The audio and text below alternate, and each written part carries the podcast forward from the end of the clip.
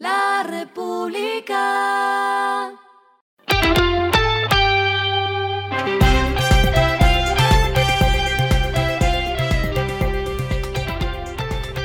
Esto es lo que debes saber al comenzar la semana.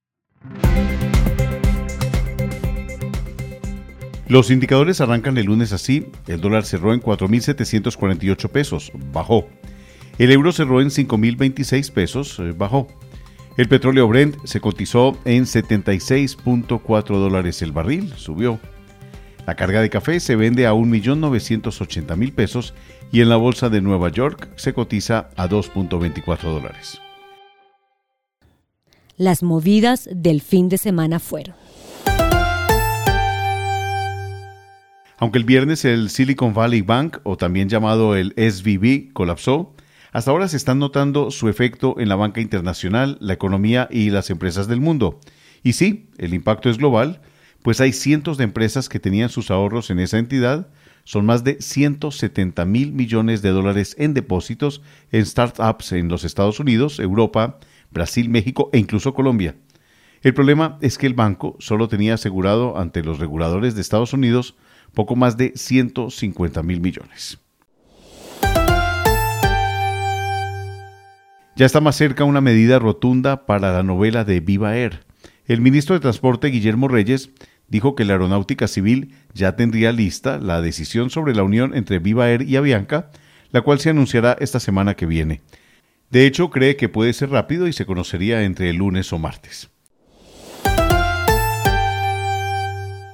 Fede Transcarga empezó un plan piloto con las empresas del transporte de carga que más golpeadas están por los cierres de la vía panamericana, que ya van para tres meses.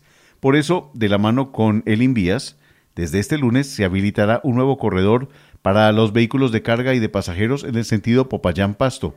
Será una vía provisional de 2 kilómetros y un puente de 30 metros en uno de los tramos. Lo clave del fin de semana. El ministro de Hacienda, José Antonio Ocampo, afirmó en una entrevista que estará en el gobierno del presidente Gustavo Petro hasta junio de 2024, cuando se le vence definitivamente la licencia de la Universidad de Columbia. Abro comillas, la licencia que me dio la Universidad de Columbia en Nueva York y que inicialmente se vencía en junio, pienso prorrogarla para cumplir los dos años de permiso que nos autorizan usualmente los profesores de esa institución. Así es, Acá estaré, salvo que se decida lo contrario, cierro comillas, afirmó el ministro Ocampo en un mensaje que, según él, es para dar tranquilidad de la política económica juiciosa. Lo que está pasando en el mundo.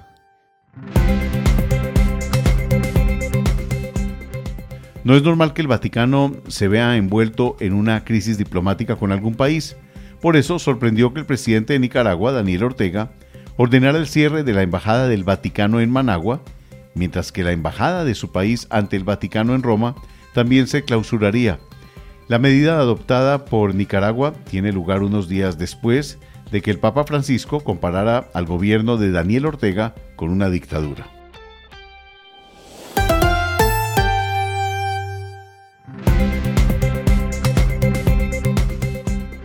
Finalizamos con el editorial de hoy el ejemplo de los banqueros y los generadores, bajar tasas de interés para los consumidores y proponer un techo para los servicios públicos son ideas contracorriente en momentos de crispación entre gobierno y sector productivo.